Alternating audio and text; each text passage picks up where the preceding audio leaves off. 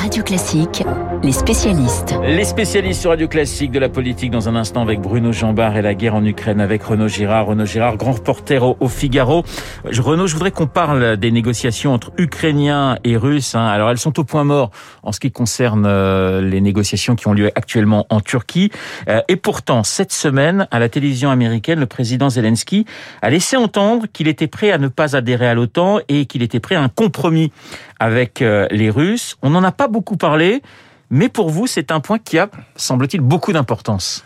Ben, c'est un point qui a beaucoup d'importance parce que, et je pense que les euh, Européens devraient vraiment euh, investir sur ces propositions euh, de Zelensky, parce que euh, c'est bien beau de combattre pour la liberté et la démocratie, mais aujourd'hui on va le faire jusqu'au dernier Ukrainien et jusqu'à la dernière bibliothèque ukrainienne, au dernier hôpital ukrainien, au dernier immeuble euh, ukrainien. je pense qu'il il faut pouvoir effectivement euh,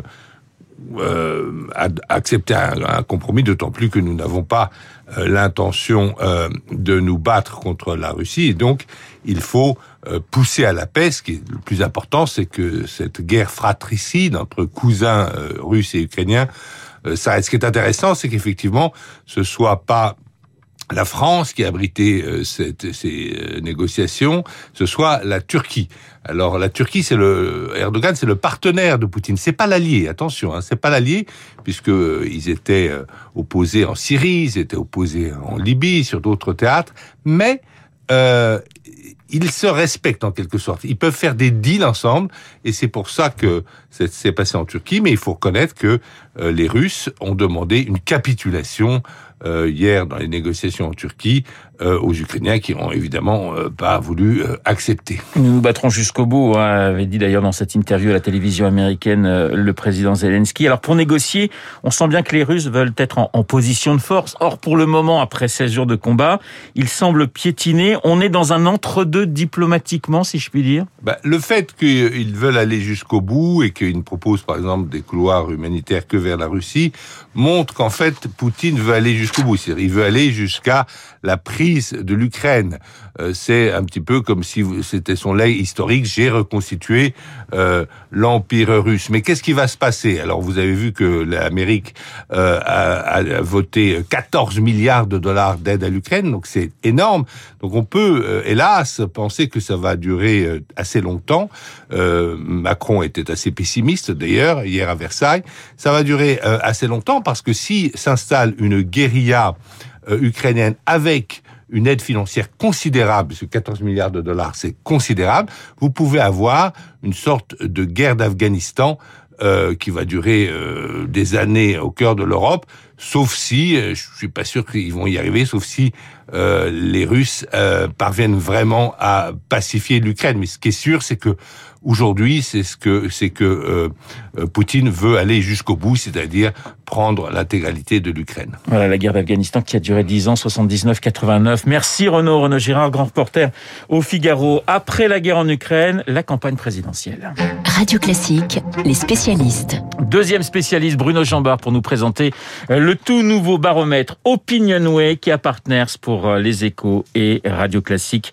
Euh, Bruno Jambard, je rappelle que vous êtes vice-président d'Opinionway.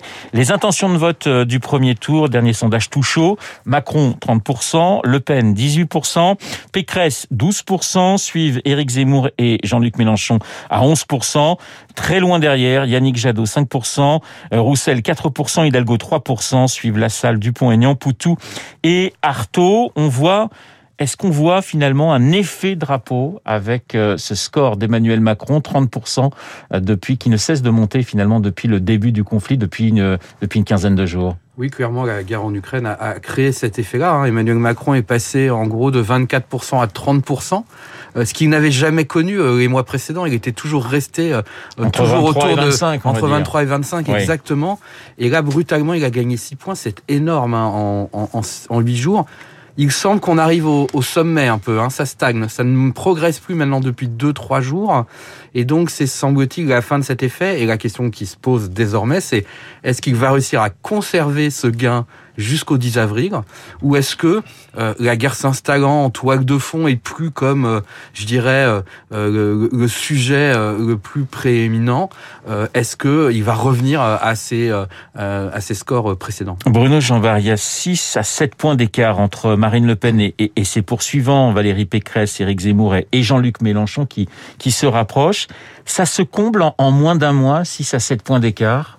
Alors oui, dans la mesure où il il peut y avoir des passerelles directes entre les candidats. Par exemple, euh, ça paraît difficile comme ça a priori d'imaginer que Valérie Pécresse puisse combler cet écart-là aussi rapidement euh, parce que euh, elle n'échange pas directement ses voix quand elle en gagne avec Marine Le Pen, mais son électorat hésite plutôt entre elle et Emmanuel Macron par exemple. Mais Zemmour-Le Pen, c'est vraiment une hésitation directe entre les deux électorats. Donc quand Zemmour prend des voix à Le Pen, Le Pen en perd et donc ça n'est pas si élevé. Ceci étant, on a le sentiment que quand même euh, on est revenu après moult péripéties et, euh, et, et, euh, et divers changements durant ces derniers mois à ce qu'était la situation attendue il y a un an à savoir une sorte de duel annoncé entre Emmanuel Macron et Marine Le Pen. Les poutinophiles, si je puis dire, ne, ne, s'écroulent pas. Hein. Donc Marine Le Pen est en deuxième position. Éric Zemmour a baissé, c'est vrai, peut-être celui qui a baissé le plus, mais il reste en, en, quatrième position euh, derrière euh,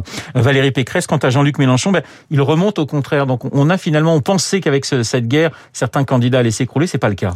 Oui, il y a eu des effets très différents, vous l'avez dit. Euh, Éric Zemmour clairement a pâti de la situation et a perdu euh, 3-4 points euh, quasiment euh, dans, dans cette période.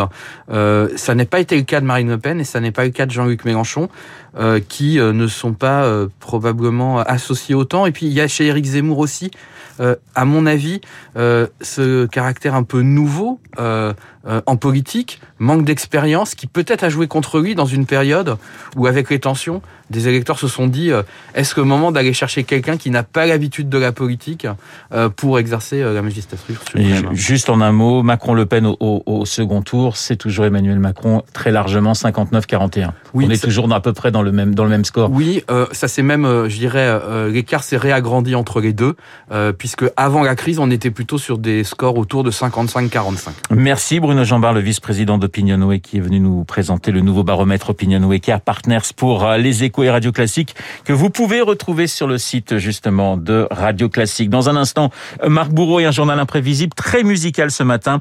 La musique, quel que soit son style, est touchée par le conflit en Ukraine. Les notes symboliquement plus fortes que les c'est le thème du journal de